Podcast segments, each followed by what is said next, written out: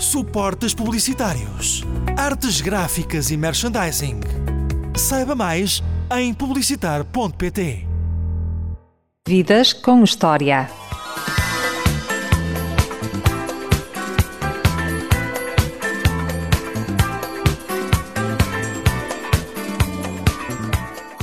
António Ribeiro Cristóvão nasceu a 7 de julho de 1939 em Proença Nova, no distrito de Castelo Branco. Na juventude estudou num seminário no Alentejo, de onde saiu aos 16 anos rumo a Angola, onde começou a fazer rádio.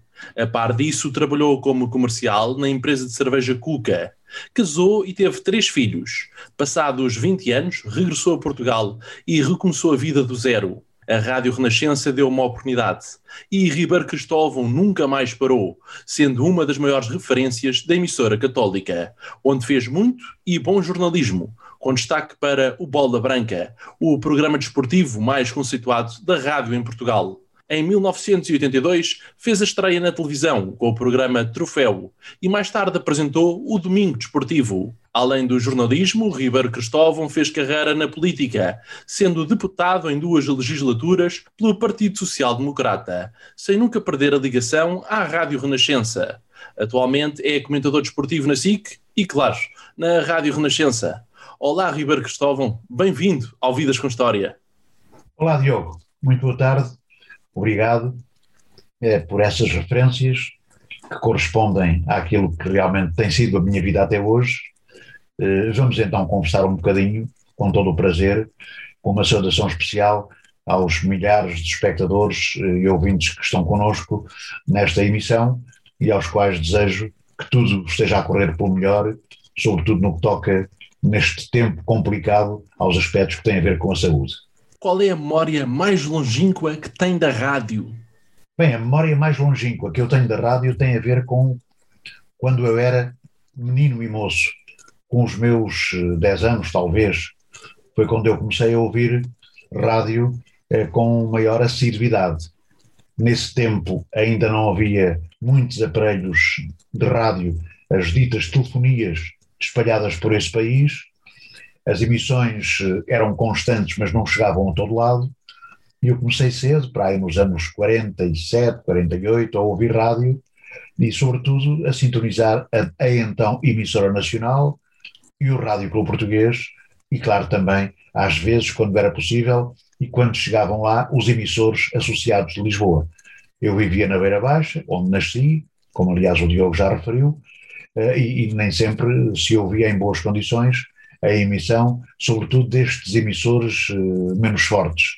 Mas a emissora nacional e o Rádio Clube Português ouviam-se bem, e portanto eu comecei cedo, digamos que a afeiçoar-me à rádio, a decorar os nomes das pessoas que trabalhavam Uh, nesse portentoso meio de comunicação social, então assim considerado, e, e, desse tempo retenho, sobretudo no que toca aos aspectos desportivos, alguns nomes que ainda hoje mantenho em boa memória.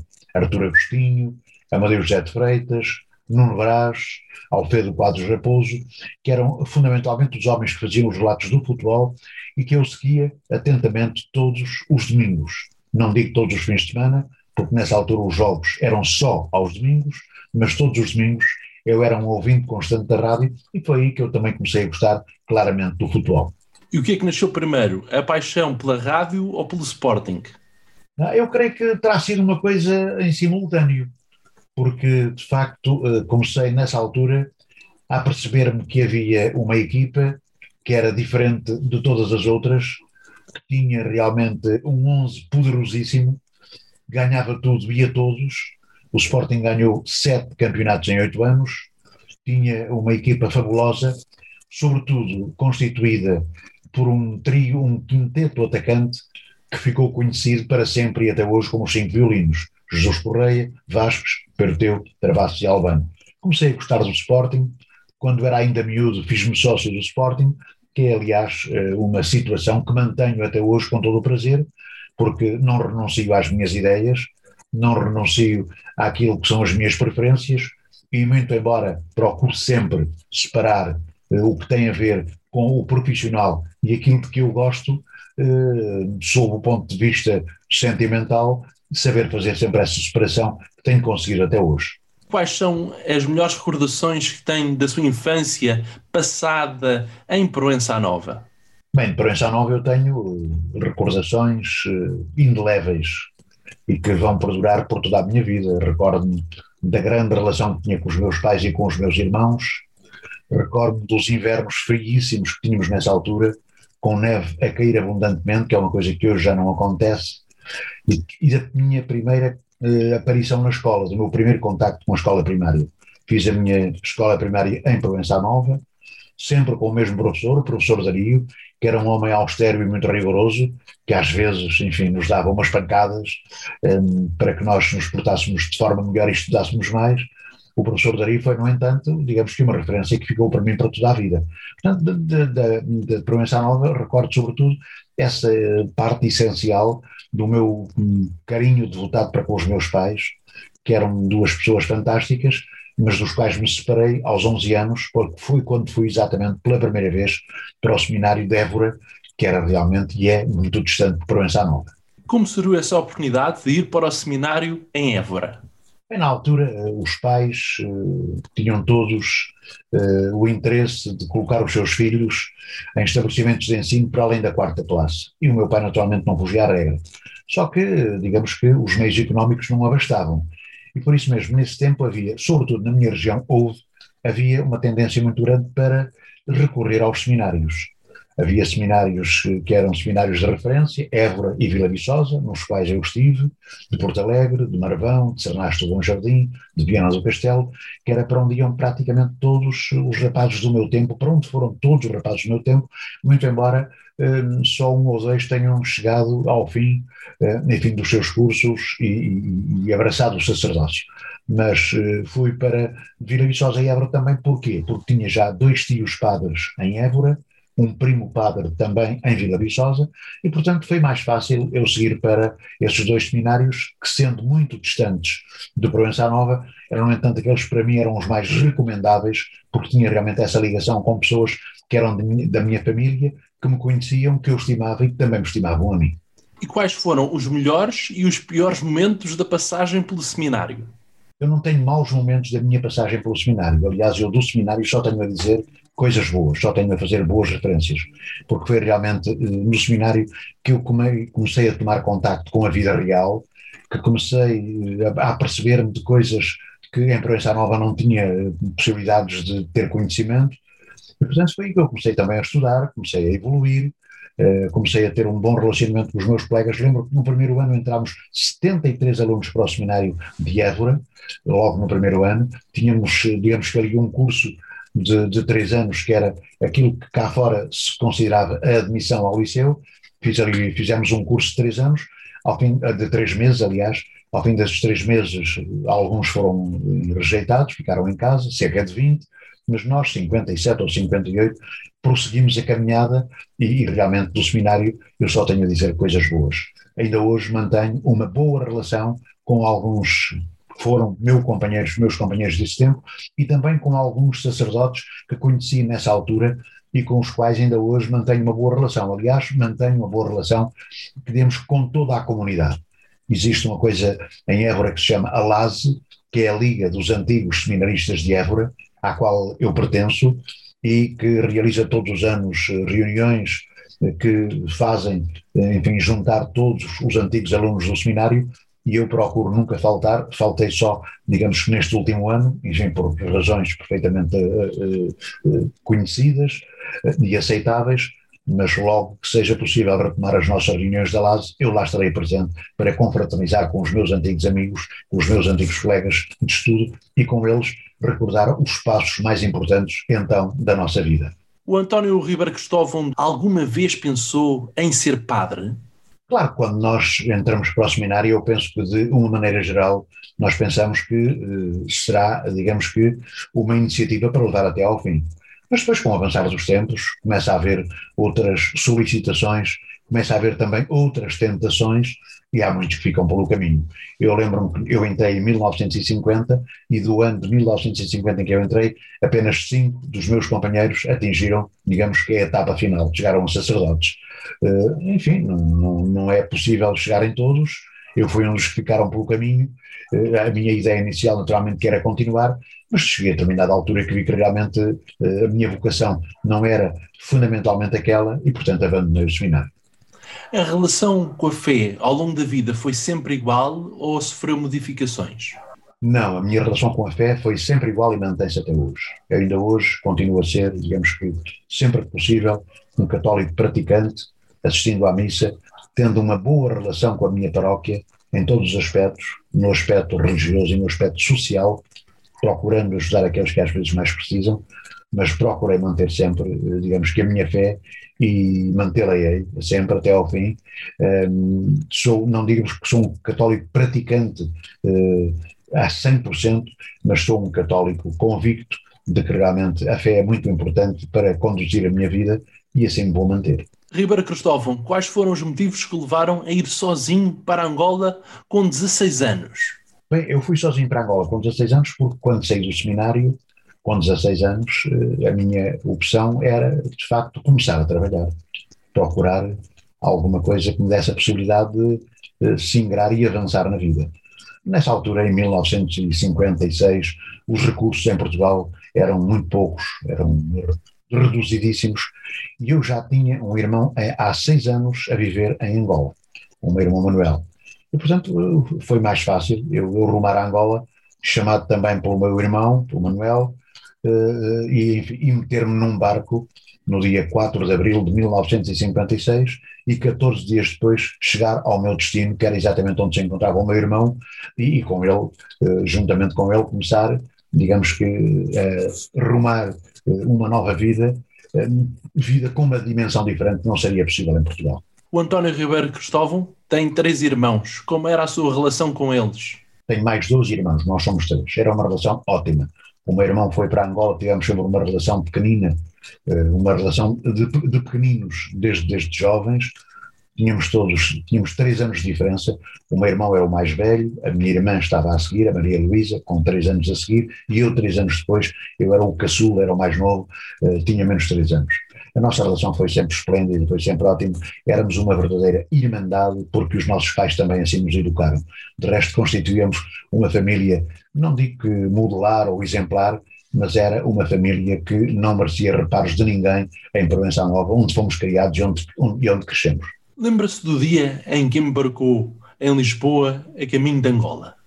Lembro-me perfeitamente. Foi no dia 4 de abril de 1956 embarquei no Paquete Pátria ao meio-dia e 32, no, na Rocha Conde de Óbidos, tinha o meu pai e o meu tio Joaquim a despedirem-se de mim, muito chorosos, e eu naturalmente também, e pronto, e lá iniciei essa viagem que parecia não ter fim. Eh, tivemos uma primeira paragem no Funchal, no dia seguinte, depois eh, em São Tomé e Príncipe, depois em Luanda e depois no Lubito, onde cheguei 14 dias depois de ter embarcado em Lisboa. Foi a viagem mais marcante da vida de António Ribeiro Cristóvão? É, sem dúvida, a viagem mais marcante da minha vida, porque ia sozinho, entregue apenas a mim próprio, não conhecia ninguém, das pessoas que iam no barco, o barco ia cheio, mas eu não conhecia ninguém, e devo confessar que tive alguma dificuldade em conciliar o sono durante muitas noites. Chorei abundantemente, com saudades dos meus pais, sobretudo eh, desses, dos meus, do meu pai e da minha mãe, uh, enfim, e que só acabei por ver de novo 11 anos depois. No dia da partida, imaginou que ia viver 20 anos em África? Não, não sabia, era uma incógnita, não sabia realmente o que é que me esperava uh, e o que é que eu poderia esperar da vida. Tinha lá, como disse, um irmão, uh, depositava e assentava nele as minhas expectativas e a minha esperança de realmente ter menos dificuldades, como realmente viria a acontecer, eh, depois, à medida que fui, eh, digamos que avançando na idade, no conhecimento e na experiência com Angola, aí sim comecei a pensar que realmente seria definitivamente a minha terra, seria Angola. Casei em Angola, tive três filhos em Angola, portanto, construí, eh, digamos que uma casa em Angola, dois anos antes, antes do 25 de Abril, curiosamente, e pronto, e até essa altura, até ao 25 de Abril, pensei sempre que realmente eh, Angola seria a minha terra, porque era também a terra dos meus filhos e a terra da minha mulher. Ribeiro Cristóvão, qual é a primeira memória que tem de África?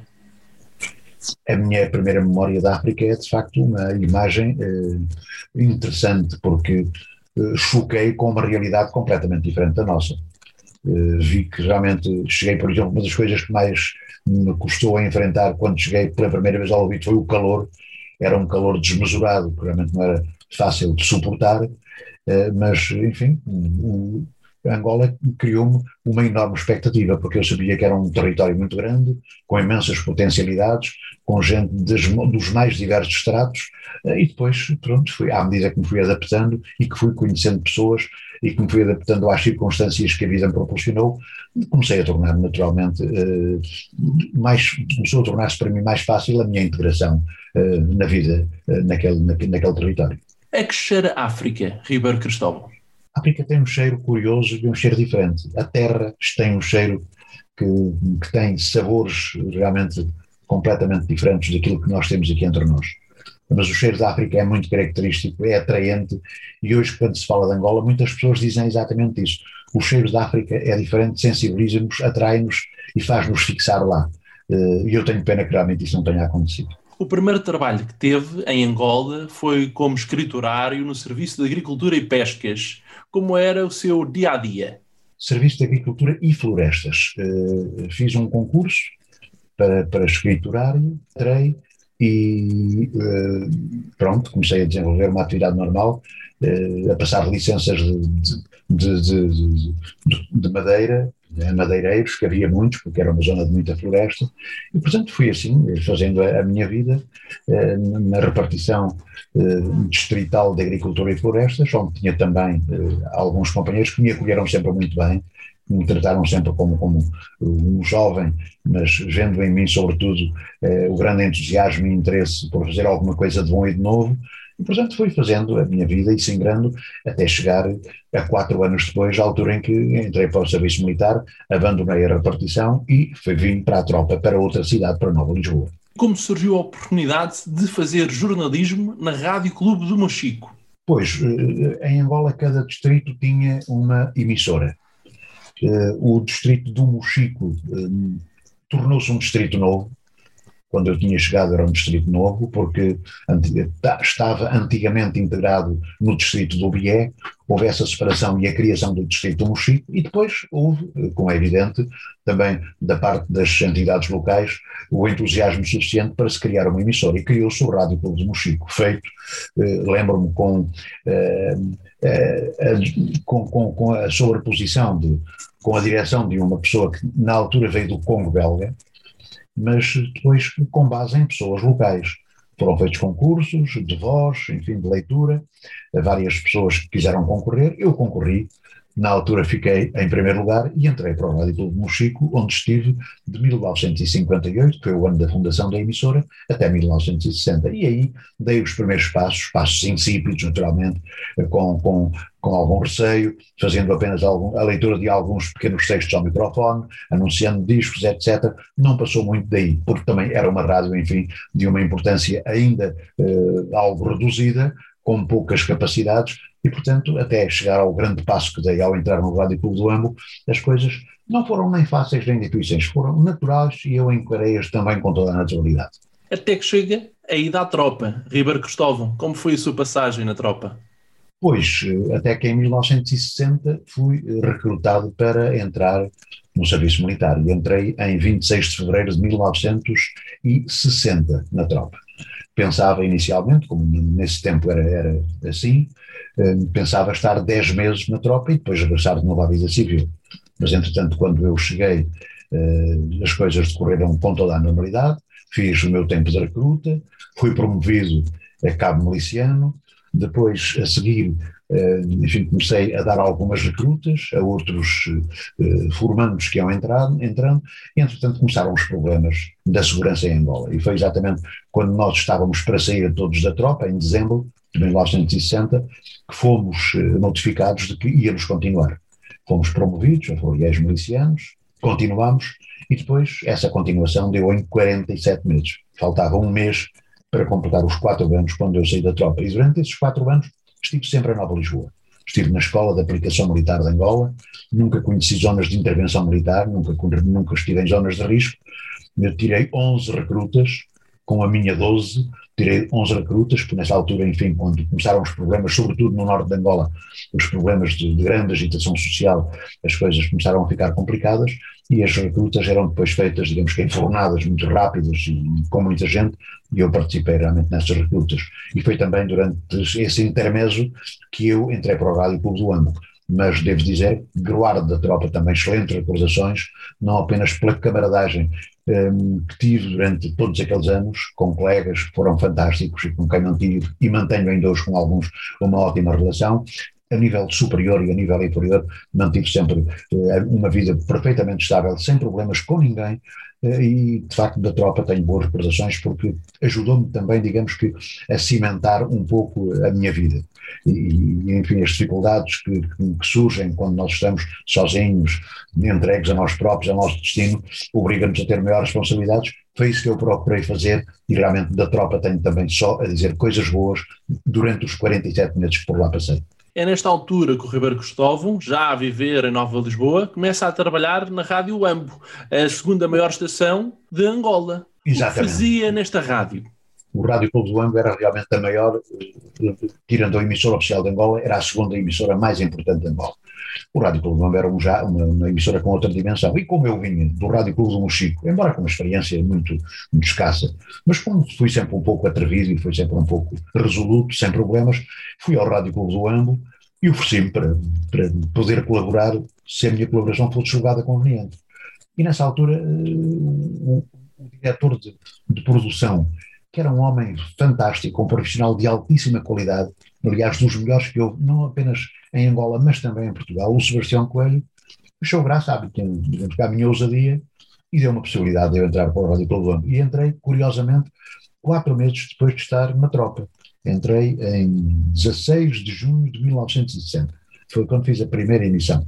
Comecei por fazer coisas ligeiras, comecei por fazer aquela, uma rubrica que nós tínhamos que era muito popular, que era o Momento do Ouvinte, que eram os discos pedidos pelos ouvintes, nós recebíamos pedidos de Angola inteira, fazia o Momento do Ouvinte, fazia, depois comecei a fazer leitura de noticiários, depois comecei a ter, digamos que, um maior atrevimento, comecei a fazer programas com assinatura, programas feitos por mim próprio, uh, e pronto, e assim fui fazendo. Até que também, uh, um dia, tive uh, a ousadia de pedir ao responsável pela parte desportiva que me deixasse ir com ele a um jogo de futebol e tentasse fazer um relato. E assim foi. O Fernando Antunes, que era um rapaz fantástico, um africano fantástico, eh, curiosamente eu só conheci nessa altura, quando entrei para o Rádio Clube e que curiosamente está sepultado na minha terra, porque quando viemos todos em 75, ele foi para a minha terra, para Provençal Nova, está sepultado na minha terra, o Fernando Antunes, andei a relatar jogos de futebol durante quatro ou cinco meses para um gravador, ele ouvia os relatos, depois dos jogos, dizia-me aqui está bem, aqui não está bem, e eu sempre fui fazendo, até que seis ou sete meses depois fiz pela primeira vez um relato uh, em direto e ao vivo, e acho que causei boa impressão, fiquei satisfeito, e a partir dali nunca mais parei. Começando também a fazer não apenas relatos de futebol, mas também de hóquei em patins e de basquetebol, que eram duas modalidades que tinham um grande incremento em Nova Lisboa e em Angola inteira. Aliás, Angola foi algumas vezes, a diversos níveis, campeã nacional de basquetebol e de hóquei em patins, a nível de juniores e a nível feminino, e portanto comecei também a fazer relatos nesse nível e fiz vários relatos. Vim a Portugal algumas vezes fazer relatos de final da Taça de Portugal, vim cá duas vezes. Fui uma vez a Moçambique fazer um relato de um Angola eh, Moçambique a nível de seleções séniores e, portanto, também me ajudou, digamos que, a criar uma endurance maior e uma experiência maior nesse aspecto. E foi, de facto, em Angola que eu criei raízes mais fortes para vir a ser, eh, digamos, um, um relator de futebol com alguma qualidade que eu acho que consegui atingir aqui em Portugal também. Como é que o Ribeiro Cristóvão conciliava a tropa com a Rádio Ampo? tinha um comandante na tropa, o comandante da minha unidade, o Major Batista de Carvalho, que era um homem fantástico, que tinha comigo uma excelente relação, que me ajudou sempre muito e que me concedeu todas as facilidades. Eu ia à tropa todos os dias, ia todos os dias ao quartel, fazia as minhas obrigações, mas uh, a partir do momento em que eu podia sair, e saía por volta das 4, 5 horas, eu ia logo para o Rádio Clube do onde ficava depois até à meia-noite, uma hora da manhã. Portanto, foi sempre possível conciliar nessas duas tarefas, sem criar atrito em lado nenhum, em nenhum dos lados. Na tropa sabiam que eu tinha digamos que, aliás, eu tive que fazer um requerimento para pedir autorização para fazer essa colaboração, mas na tropa sabiam, portanto, que eu tinha essa colaboração, o Rádio Clube também sabia que eu tinha acesso às limitações e foi sempre possível conciliar as duas coisas e fazer sem atritos, sem problemas com ninguém, eh, essa vida durante muitos anos. Quando terminou a tropa, o Ribeiro Cristóvão candidatou-se para trabalhar na empresa Cuca, a empresa de cervejas de Angola. Sim, mas antes disso estive um ano como profissional da rádio porque eu saí da rádio no dia 23 de dezembro de 1963, portanto quase a acabar o ano, entrei para a Cuca em 25 de janeiro de 1965, portanto ainda estive um ano sem estar na Cuca. Fui, nesse ano fui profissional do Rádio Clube do Ano, só do Rádio Clube do Ano, onde tinha realmente uma tarefa muito mais abrangente, fazia um horário já muito mais dilatado e, portanto, eh, tinha eh, outras obrigações que, aliás, procurei cumprir sempre e cumpri.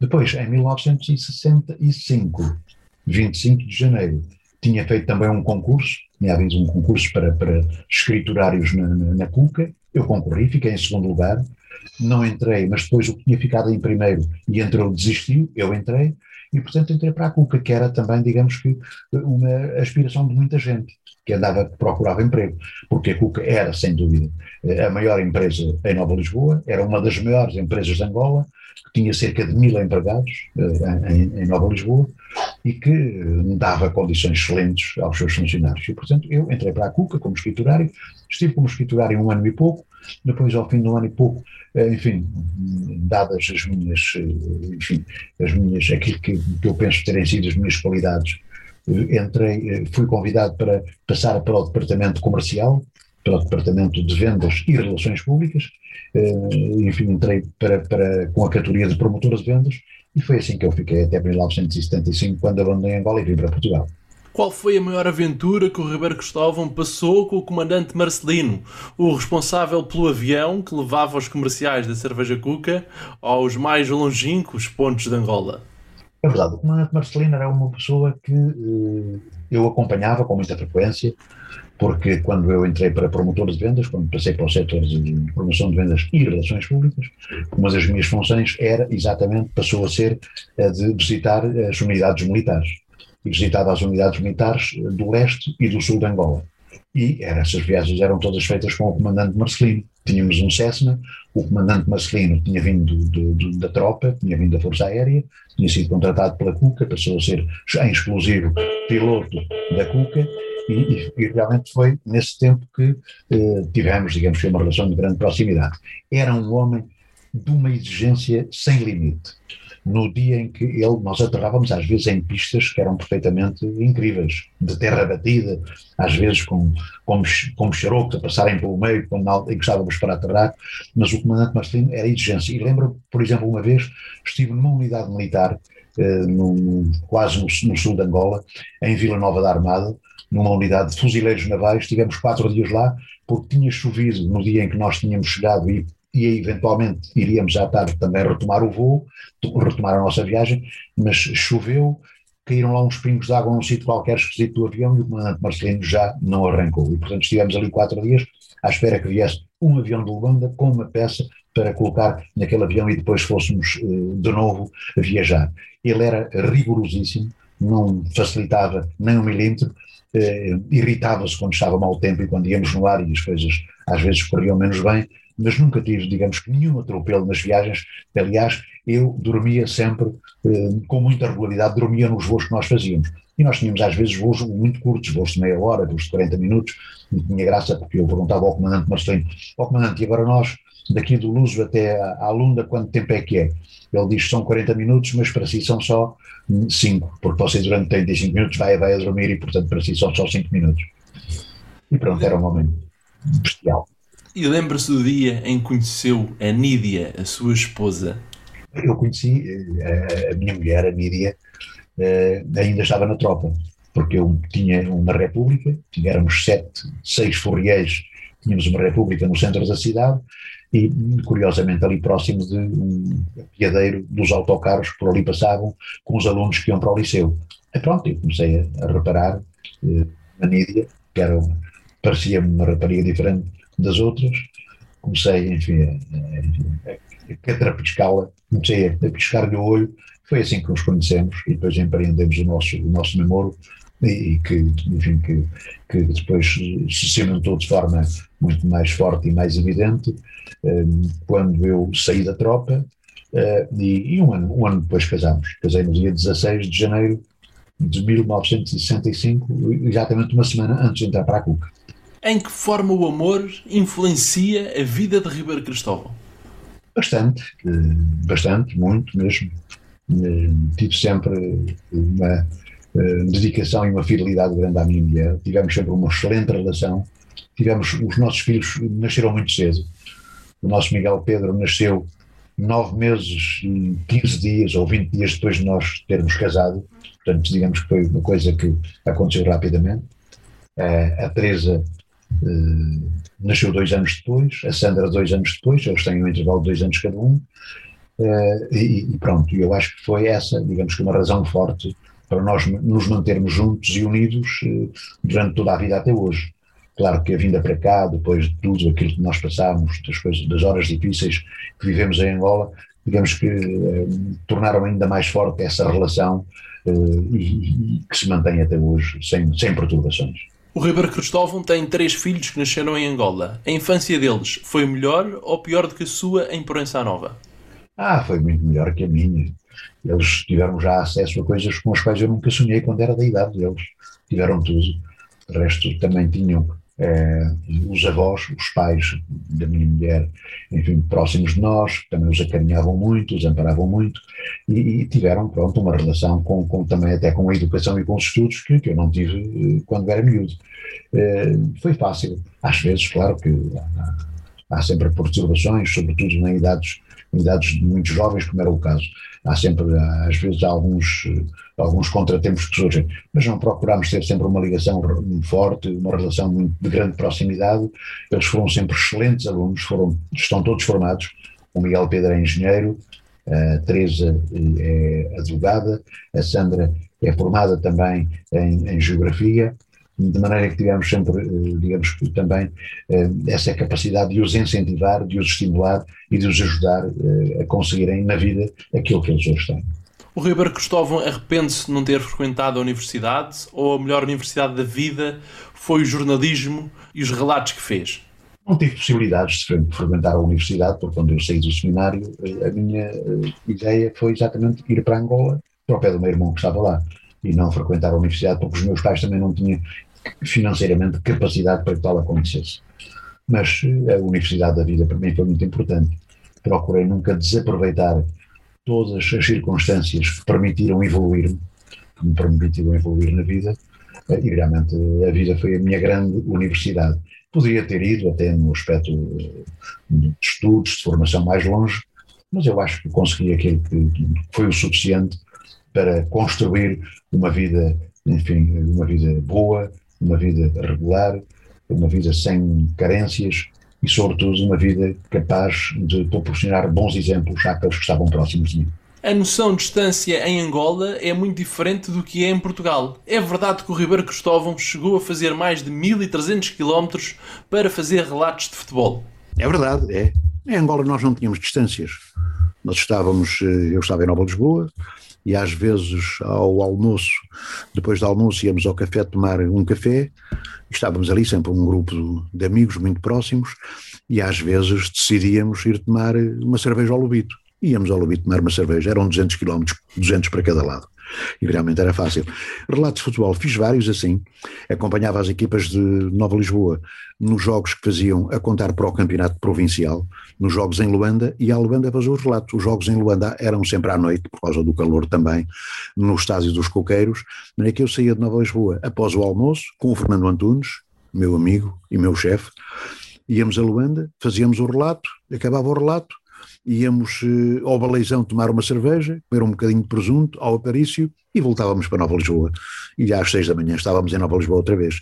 E, portanto, tínhamos andado 1.300, 1.400 quilómetros sem qualquer problema e também eh, sem cansaço, porque vinhamos sempre a conversar, vinhamos sempre, enfim, a divertir-nos, a ouvir música e, portanto, era uma viagem que não era difícil de fazer. A estrada era boa e, portanto, não havia problemas de maior pelo que essa viagem era feita muitas vezes. E fiz também várias vezes, por exemplo, a Serba Pinto, que também eram cerca de 600 quilómetros, Serba Pinto já no, no nordeste de Angola, eh, ia muitas vezes a Serba Pinto e voltava, mas aí já hum, em funções profissionais que tinham a ver com a Cuca. Portanto, não havia, digamos que uma grande noção das distâncias, porque o espaço para nós era uma coisa que não contava, enquanto nós aqui costumávamos dizer que aqui nós fazíamos uma casa e no passeio do lado lá era Badajoz, aqui era, era tudo muito, muito estreito e muito curto, em Angola realmente não havia espaço, não havia hum, lugar a preocuparmos com a dimensão, tanto mais que Angola é 14 vezes maior que Portugal continental. Obrigado pelo uso do microfone, o som está muito melhor, Ribeiro Cristóvão. Tá, pois eu tinha o ali de lado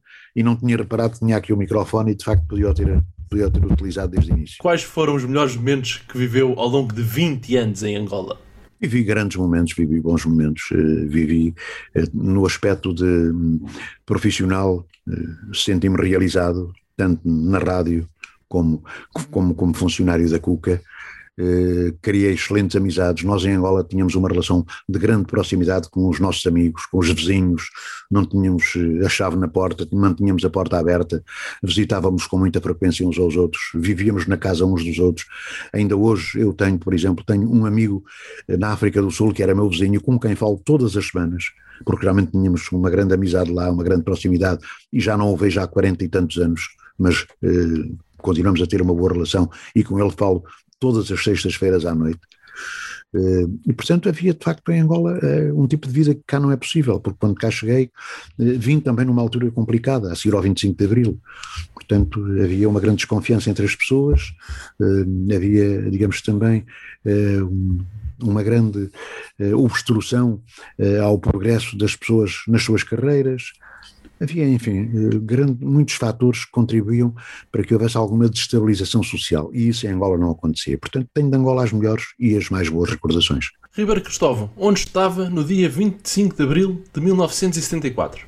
Estava no Andulo, a terra onde nasceu o Jonas Malheiro Savimbi andava a fazer uma das minhas viagens com a Cuca, tinha ido no meu uh, Fiat 125 uh, a Silva Porto, Bié, hoje, e depois ao Andu, que era uns 50 km de distância do Bié, tinha ido visitar clientes nossos e no dia 25 fui-me deitar naturalmente à noite porque no dia seguinte iria continuar o meu trabalho.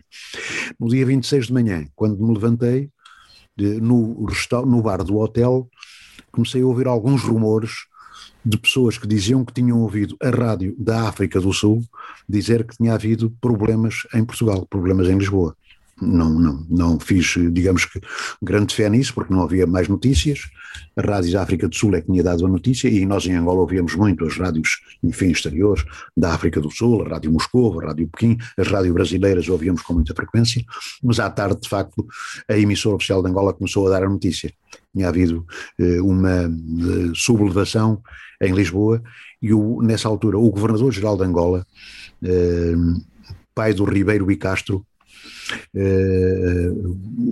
Santos e Castro tinha sido também, uh, tinha sido presidente da Câmara Municipal de Lisboa, foi ele que fez aquele primeiro aqueduto do Campo Grande, li, leu um comunicado a dizer que tinha havido realmente perturbações em Portugal, em Lisboa, mas aconselhava que as pessoas se mantivessem calmas, se mantivessem tranquilas, porque, enfim, certamente tudo se iria resolver da melhor forma e que daria notícias próximas. Claro que eu depois já não me mantive tão tranquilo quanto estava, meti-me no carro, vim para, para Silva Porto outra vez, uh, e pronto, e a partir daí as coisas começaram a ter um desenvolvimento cada vez mais complicado, porque enfim, aqui em Portugal também não ajudaram, sobretudo as autoridades que nessa altura eram responsáveis pela governação, não ajudaram.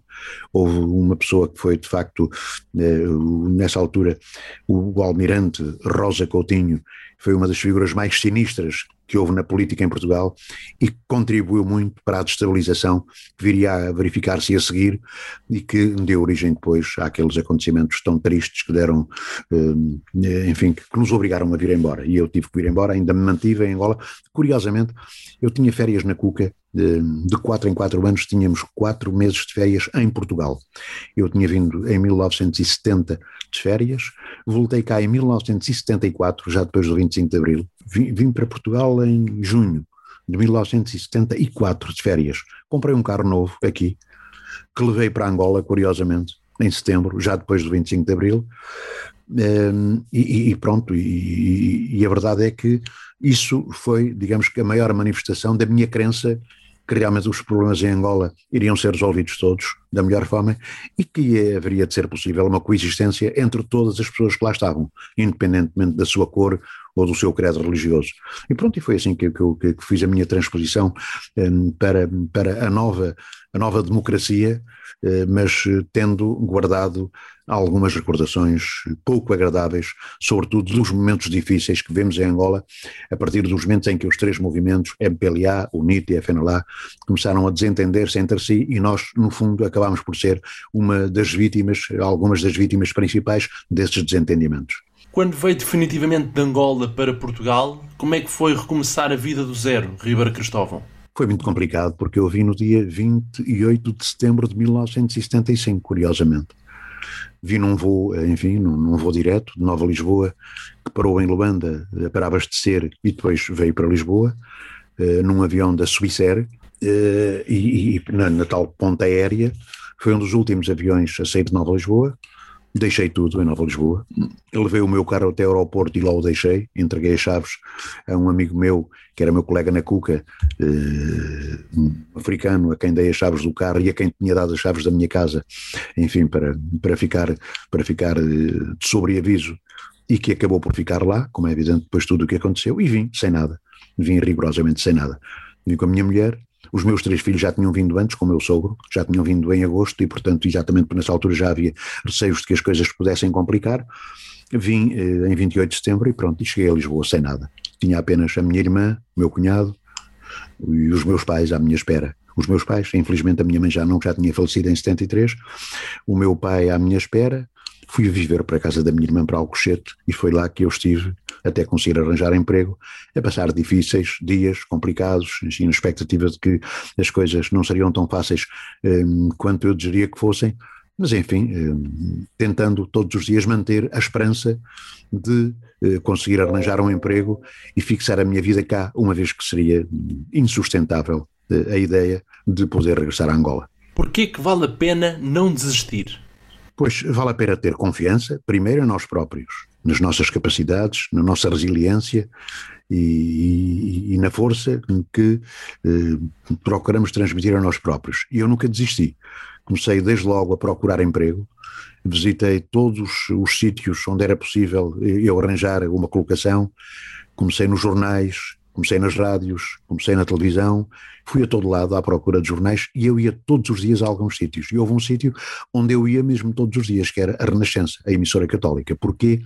Porque, enfim, tinha eh, enfim, a, a ideia de que, sendo eu um antigo seminarista, um católico, talvez me fosse mais fácil entrar para a Renascença. Mas não foi assim tão fácil quanto isso. Entrei apenas no dia 2 de fevereiro de 1976, portanto, quatro meses depois de estar em Portugal.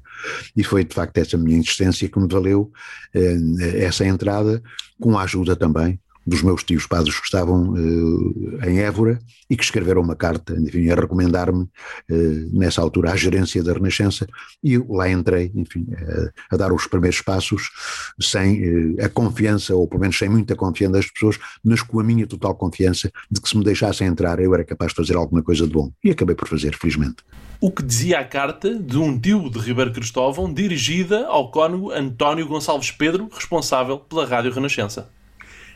Pois dizia coisas muito simples. Dizia apenas que respondiam eh, pela minha eh, capacidade de ter um bom relacionamento, eh, enfim, afirmavam eh, a minha moralidade, afirmavam também a minha ligação à Igreja e diziam sobretudo que eu era uma pessoa confiável, portanto respondiam por mim, eu era uma pessoa confiável e que portanto que não havia qualquer problema em relação a esse aspecto. Não podiam já dizer a mesma coisa em relação à minha capacidade profissional, porque não me conheciam, eu estava em África, era em África, enfim, que, que eu comecei a fazer rádio, portanto não sabiam qual era a minha capacidade profissional, mas estavam à vontade quanto, digamos que à minha uh, um, atitude moral de ser capaz de ter um bom relacionamento com com toda a gente e de me manter ali sem qualquer perturbação. A primeira vez que o Ribeiro Cristóvão falou ao microfone na Renascença foi numa noite de carnaval. Porque é verdade. o António Sérgio, que era locutor de serviço, foi para a festa. Nesse momento pois. imaginou que seria uma das pessoas mais importantes da estação. Não, eu já estava na, na, na rádio, portanto, há, há, quase um mês, mas ainda não tinha tido acesso ao microfone, porque as pessoas não sabiam de facto o que é que eu eh, valia, o que é que eu era capaz de fazer. Portanto, não, não me tinham dado bem da possibilidade de eu ter acesso ao microfone.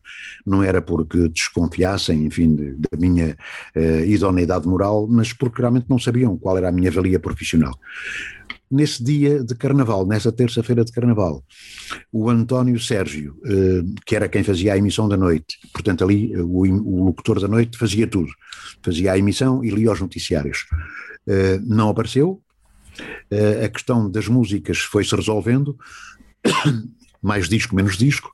Quando chegou a altura de ler os noticiários, é que ficou essa dúvida. E agora quem é que lê os noticiários? E então eu recebi a indicação de que hum, poderia ler o noticiário uma vez que não estava mais ninguém na estação. E eu li o noticiário. li o noticiário das, da noite, das nove, das dez, das onze, da meia-noite.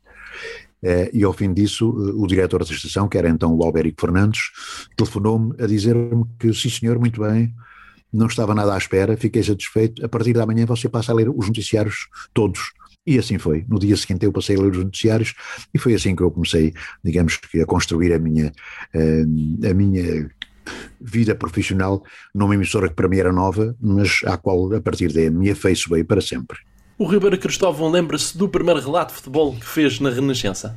Lembro, na altura a Renascença tinha eh, diversos produtores independentes, como tinha poucos funcionários. Nós, por exemplo, na redação éramos só quatro. Fazíamos os noticiários de todas as horas, de todos os dias e de todas as semanas, éramos só quatro. Eu, o Luís Magalhães, eh, o Paulo e o Adriano Pereira Caldas, o Paulo, o Paulo Azevedo, éramos quatro, e então comecei a fazer os noticiários, ah, e tinha, era, era, era, digamos, era, havia uma série de produtores independentes que tinham, ocupavam espaços durante o dia, o Armando Marques Freira, por exemplo, tinha, tinha vários programas, e era, a parte desportiva era também da responsabilidade de uma empresa do Porto, curiosamente a Rádio Placar, que mais tarde viria a ter uma, uma, uma, rádio, uma rádio nesse tempo das rádios piratas, a Rádio Placar. E a Rádio Placar tinha em Lisboa eh, um relator de futebol, que eu conhecia muito bem, com quem já tinha feito relatos de futebol em Angola, o, o Rui Romano, e um dia eh, perguntei-lhes se não seria possível eu começar a fazer também uns relatos com o Rui Romano em, em Lisboa. E eles disseram, ok, tudo, vamos lá experimentar. E eu experimentei. E fui fazer então um Benfica Bayern de Munique com o Rui Romano. Foi logo uma coisa a sério, aos Estádios da Luz. E pronto, e fiz, e a partir daí fiz sempre. Eles gostaram do, do meu relato, a partir daí fiz sempre e passei inclusive a ir ao estrangeiro. Lembro-me da primeira deslocação que fiz ao estrangeiro, foi a Moscovo, com o Benfica, uh, num jogo uh, da Liga dos Campeões Europeus, da Taça dos Campeões Europeus nessa altura, o Benfica com o Torpedo de Moscovo, um jogo do qual nunca mais me esqueci por essas razões. A primeira é porque foi a minha primeira deslocação ao estrangeiro, e logo a Moscovo, na altura ainda da Cortina de Ferro e do comunismo, o comunismo muito acendrado. Depois, porque foi um jogo curioso, que tinha sido, uh, o Benfica tinha ganho em Lisboa por 1 a 0, depois em Moscovo o resultado manteve-se assim, igual durante muito tempo, até ao fim, e houve prolongamento. E depois houve necessidade de recorrer às grandes penalidades para o desempate. E lembro-me que nessa altura o falecido Bento, guarda-redes do Benfica, defendeu penaltis e marcou um penalti, marcou o penalti da vitória. De maneira que lembro-me deste jogo, foi, foi de facto uh, um jogo interessantíssimo também, que ficou, enfim, na minha memória para sempre, mas o primeiro foi realmente esse no Estádio da Luz, de um Benfica Bayern de Munique, que fiz com o Rui Romano. Houve um tempo em que eu trabalhei todos os dias, todos os dias da semana, todos os dias do mês, durante muito tempo, sem ter uma folga sequer como surgiu o programa Bola Branca na Renascença, o primeiro programa de esporte na rádio em Portugal. Pois, o programa Bola Branca eh, surgiu na Renascença eh, porque era um título que eu já tinha em Angola. Nós, eh, no UAM, o Rádio Clube do UAM, já tínhamos, uma, eh, já tínhamos um espaço de informação desportiva a que demos o nome de Bola Branca. E pronto, eu achei curioso, talvez, se calhar, fazer a transposição para cá. E a verdade é que foi, foi interessante, porque o nome pegou e mantém-se até hoje.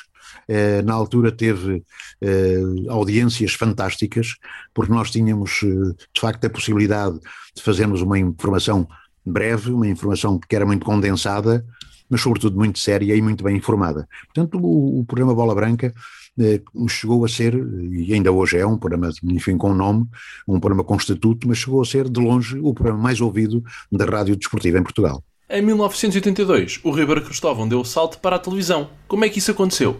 Aconteceu que um dia o Adriano Cerqueira e o José Eduardo Muniz, que estavam na altura a colaborar na Renascença, eh, a fazer os noticiários da manhã, e com os quais eu, nesse tempo, enfim, estabeleci uma relação de amizade, um dia eles voltaram, eh, porque, enfim, tinha mudado o governo, Uh, e, e, o Adriano Cerqueira e o José Eduardo Muniz voltaram a ser convidados para diretores da informação da, da, da, da Rádio e Televisão Portuguesa. E, e, um dia o José Eduardo Muniz e o Adriano chamaram-me para me dizerem que tinham um convite para mim. Queriam que eu fosse para a RTP eh, para orientar o Departamento de Desporto, desfiar o Departamento de Desporto. Eu disse-lhes rotundamente que não por duas razões. A primeira é porque não tinha nenhuma experiência de televisão, a segunda é porque não deixaria nunca a Rádio Renascença, que foi a rádio que me abriu a porta quando eh, eu andei eh, em período de grande dificuldade. Pronto, e depois a nossa conversa continuou, chegámos a um acordo, eu passaria a ser apenas colaborador e não funcionário da RTP. Fui fazer uma experiência, não tinha nenhum contacto com as câmaras, Lembro-me que fui fazer, numa quarta-feira, uma experiência, eles disseram para ir ao Lumiar, ainda os estúdios eram lá no Monte do Lumiar, fazer uma experiência, e eu fiz uma experiência lá com, com as câmaras e tal, fazer umas leituras, a ler uns pivôs, e a verdade é que eh, isto foi numa quarta-feira, no sábado eh, fui fazer, porque na sexta-feira fui avisado nesse sentido, no sábado fui fazer em direto o programa Troféu, durante quatro horas seguidas foi a primeira vez que foi a minha primeira experiência que eu tive com televisão. Entrevistou o Mário Coluna nesse programa. Entrevistei o Mário Coluna nesse programa, que foi realmente uma coisa que eh, foi curiosa. O Mário Coluna não era homem de muitas conversas e tinha aceitado ir ao programa, tinha aceitado ir ao programa por pouco tempo, eh, porque ele de facto eh, tinha alguma dificuldade em se expressar. E o Mário Coluna foi, comecei a entrevista e a certa altura foram-me dizendo que uh, o, estavam com dificuldades de ordem técnica para eu continuar, para eu manter a entrevista. E a verdade é que a entrevista se prolongou por longos minutos, o Mário Coluna a responder sempre com maior dificuldade, e eu também já a ter alguma dificuldade nas perguntas, mas pronto, lá me consegui sair aerosamente do programa, o programa durou quatro horas, durante quatro semanas ainda fiz o, esse troféus, durante quatro sábados seguidos, fiz o troféu de quatro horas cada um, e ao fim do quarto programa fui então convidado pelo Adriano e pelo José Eduardo Muniz para passar para o domingo, para o domingo desportivo, que era sem dúvida nessa altura o melhor programa de informação que havia, eh, porque era era o único, na altura também só havia aquele canal de televisão, a RTP, mas tinha, tinha de facto muita informação, tinha muitas imagens, tinha as imagens dos jogos de futebol eh, que de facto entusiasmavam muitas pessoas, e eu fui fazer aquele que era sem dúvida o programa mais ambicionado por todos os meus colegas da RTP. Todos gostavam de fazer, todos queriam fazer o domingo esportivo, mas enfim, eu tive essa sorte ter sido escolhido e filo durante vários anos e acho que acho que eu fiz bem e portanto eh, também é digamos que uma marca importante na minha carreira. Muito embora tivesse sido uma coisa completamente inesperada da qual eu, com a qual eu nunca contei nunca estive à espera de onde ia vir a ser eh, enfim trabalhador na televisão mas acho que fiz e que não, que não fiz mal e com o agrado das pessoas eh, me mantive 12 anos na RTP como colaborador a determinada altura, o Ribeiro Cristóvão saiu do Domingo Esportivo e voltou em 1986.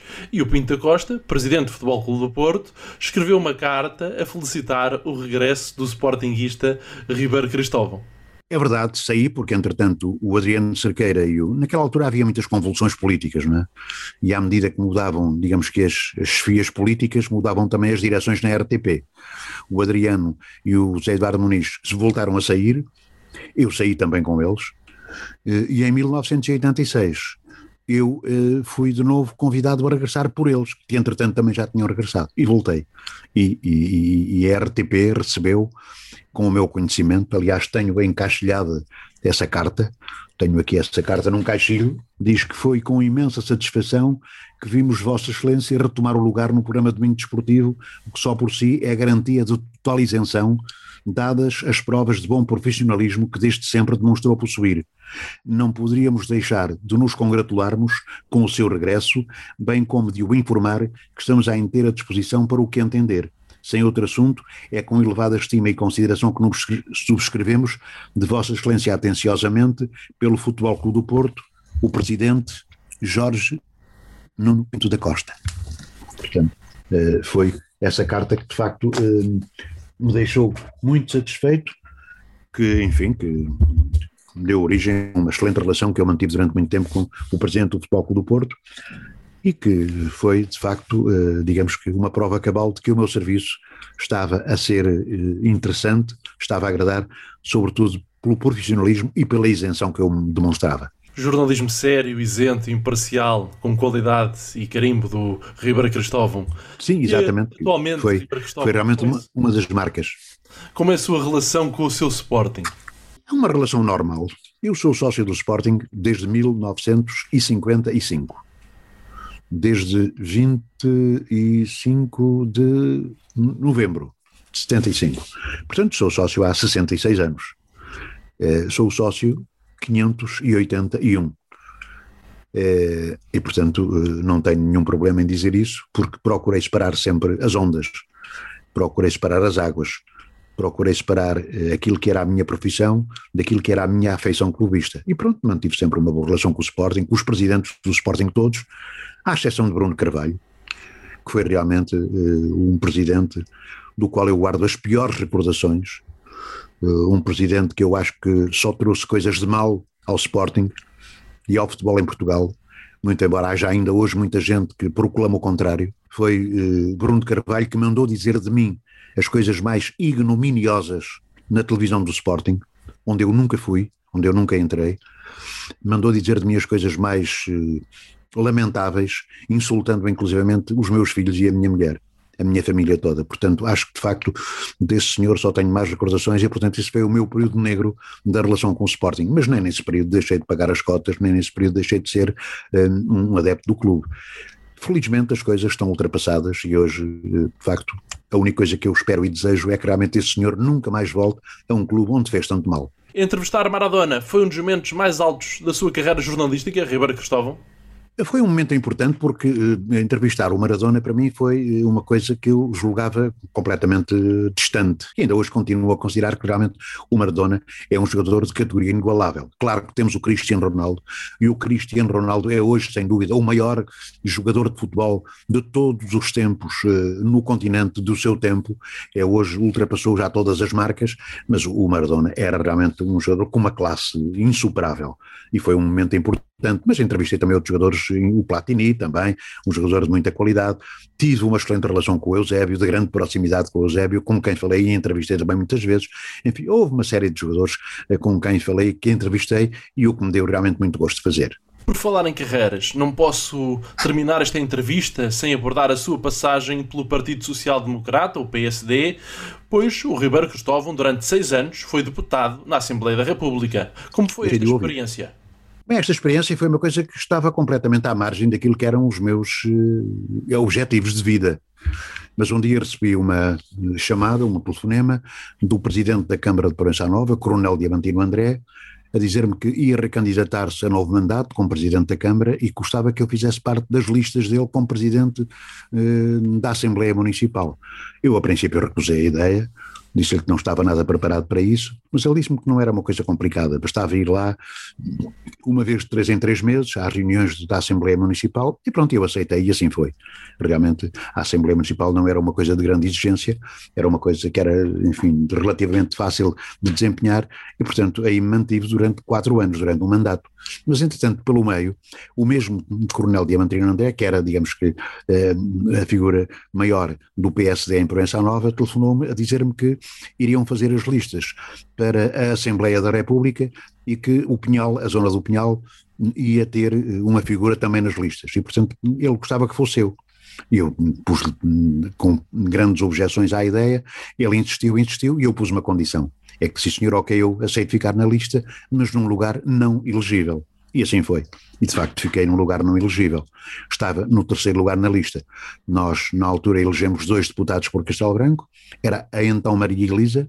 Outra jornalista? Outra jornalista. E o engenheiro Fernando Penha, que era o presidente da Distrital de Castelo Branco. E pronto, e as coisas eh, assim foram.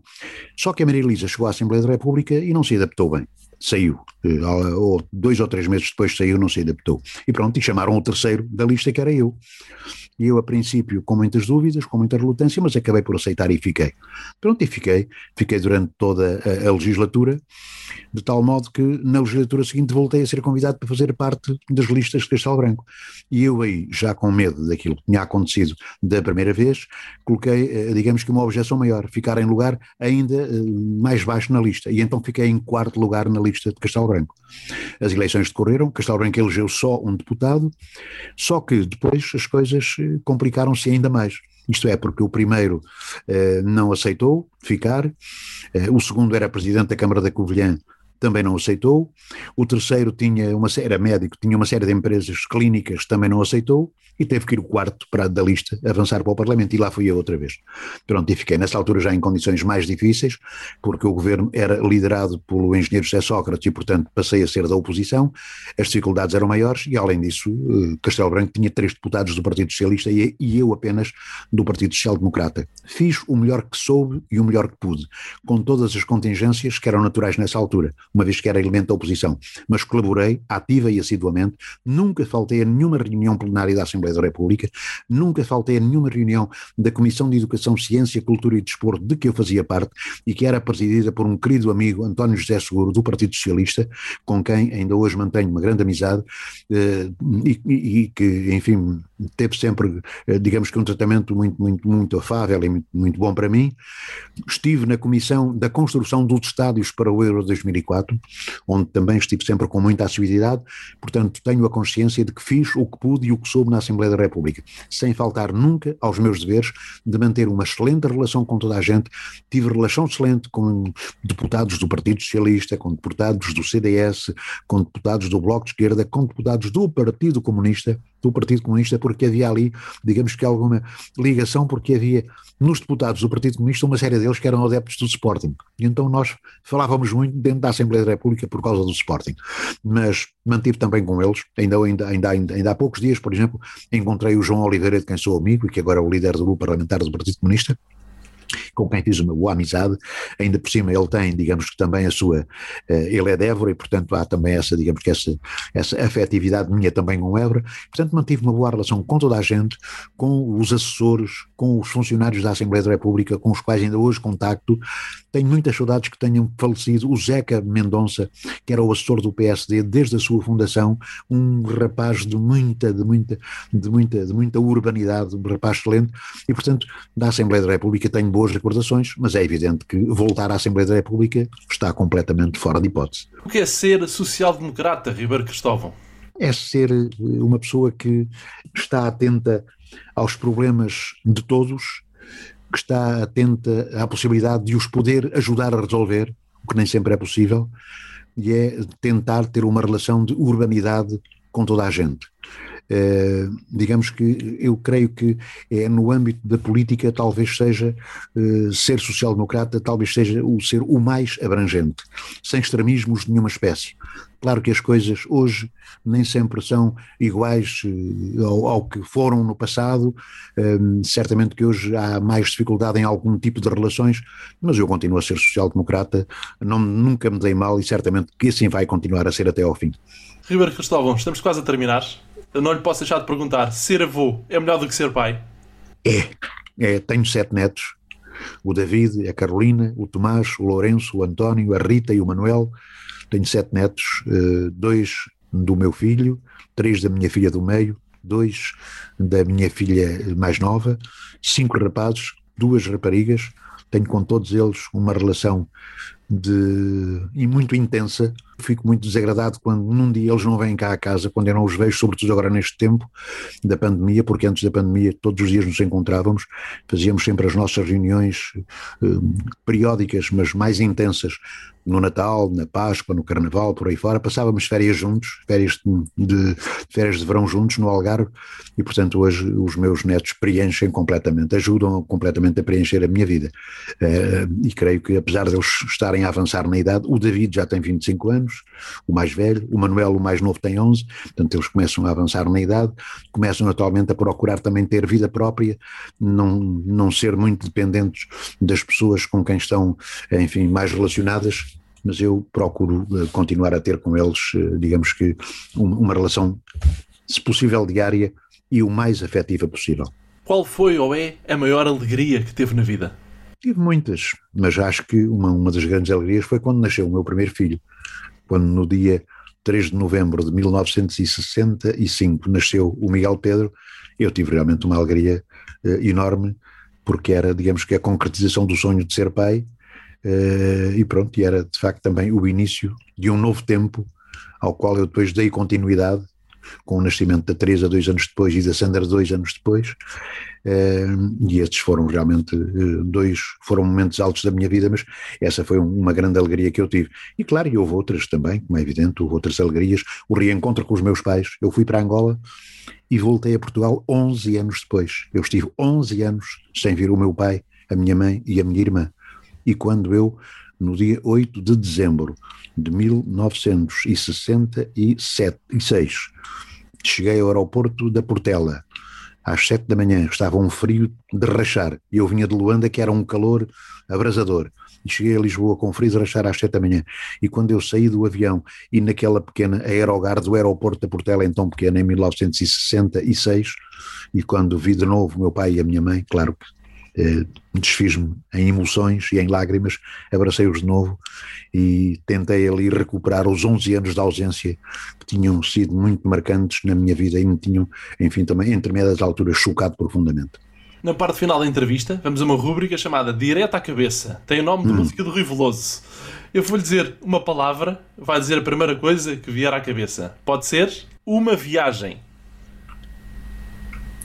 A viagem a Angola, de barco, 14 eh, dias no paquete de pátria, sem, sem conhecer ninguém e à espera, enfim, do futuro que eu não sabia o que iria, o que iria acontecer.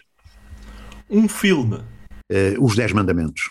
Comecei a ver filmes de longa-metragem em Nova Lisboa muito cedo e esses filmes antigos e históricos eh, foram os filmes que eu vi com, com maior entusiasmo e que para mim foram mais importantes. Os Dez Mandamentos, para mim, foi realmente um filme que, que, me, que me impressionou vivamente pela sua boa construção e porque realmente era o reviver de uma história que eu já conhecia da leitura da Bíblia.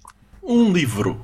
Um livro, uh, vários livros, uh, mas uh, daqueles livros que se começam a ler quando ainda somos com os mais jovens e que nos marcam muito, As Viagens da Minha Terra, foi um livro que, enfim, que, que, me, que, que me, que, que, me deixou também uma excelente impressão, porque era de uma leitura fácil e simples e de um português são e escorreito que, que, que, no entanto, nos impressionava profundamente. Prato favorito? Tenho, tenho vários, mas gosto, por exemplo, de um bom cozido à portuguesa, gosto de uma boa feijoada à transmontana, gosto de uma boa caldeirada de cabrito, mas gosto sobretudo e também, sobretudo agora, enfim, que a minha vida já, já, já avançou muito no tempo, gosto muito de, de fritar peixe, de, de, de, de, grelhar peixe e, e comer. Vinho tinto, branco ou cerveja cuca? Cerveja cuca, sempre que possível, ainda hoje, mantenho a cerveja cuca próxima de mim continuo a comprar cerveja cuca e continuo a beber cerveja cuca. Mas gosto de vinhos, gosto de bons vinhos, eh, um bom vinho tinto é um vinho, enfim, robusto e suculento. Eh, gosto também de vinho branco, assim, digamos, nas refeições mais ligeiras, sobretudo de peixe, mas uma boa cerveja é realmente é, uma cerveja, uma boa cerveja cuca é a cuca que retempera e refresca. Uma cor. Uma cor? Gosto do verde, claro, gosto muito do verde. O verde é uma cor que, é, na qual me fixei quando ainda era miúdo e na qual continuo a fixar-me até hoje. Um sonho por realizar? Creio que neste tempo já não tenho sonhos por realizar. Aliás, eu fui além daquilo que sonhava. Eu nunca sonhei eh, ser na vida aquilo que consegui ser até hoje. Portanto, os meus sonhos estão todos não apenas realizados, mas ultrapassados, de maneira que não tenho mais sonhos para realizar. Para terminar, completa a seguinte frase, Ribeiro Cristóvão: A vida é. A vida é um ai que mal soa. Muito obrigado. Foi uma honra enorme, um prazer enorme entrevistar aquele que é, para mim, a minha grande referência no jornalismo em Portugal. Muito obrigado, Diogo. Também tive muito prazer em estar aqui com vocês, eh, com, consigo na conversa e espero que estejam bem todas as pessoas que nos venham a ver e a ouvir. E espero, enfim, tenham colhido mais eh, algumas referências a meu respeito sobretudo aqueles que até agora eh, não as tinham e que pouco ou mal me conheciam.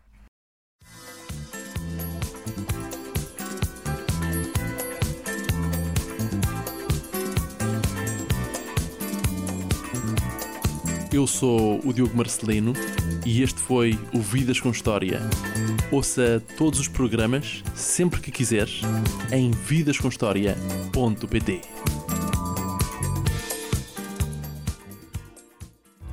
Suportes publicitários, artes gráficas e merchandising.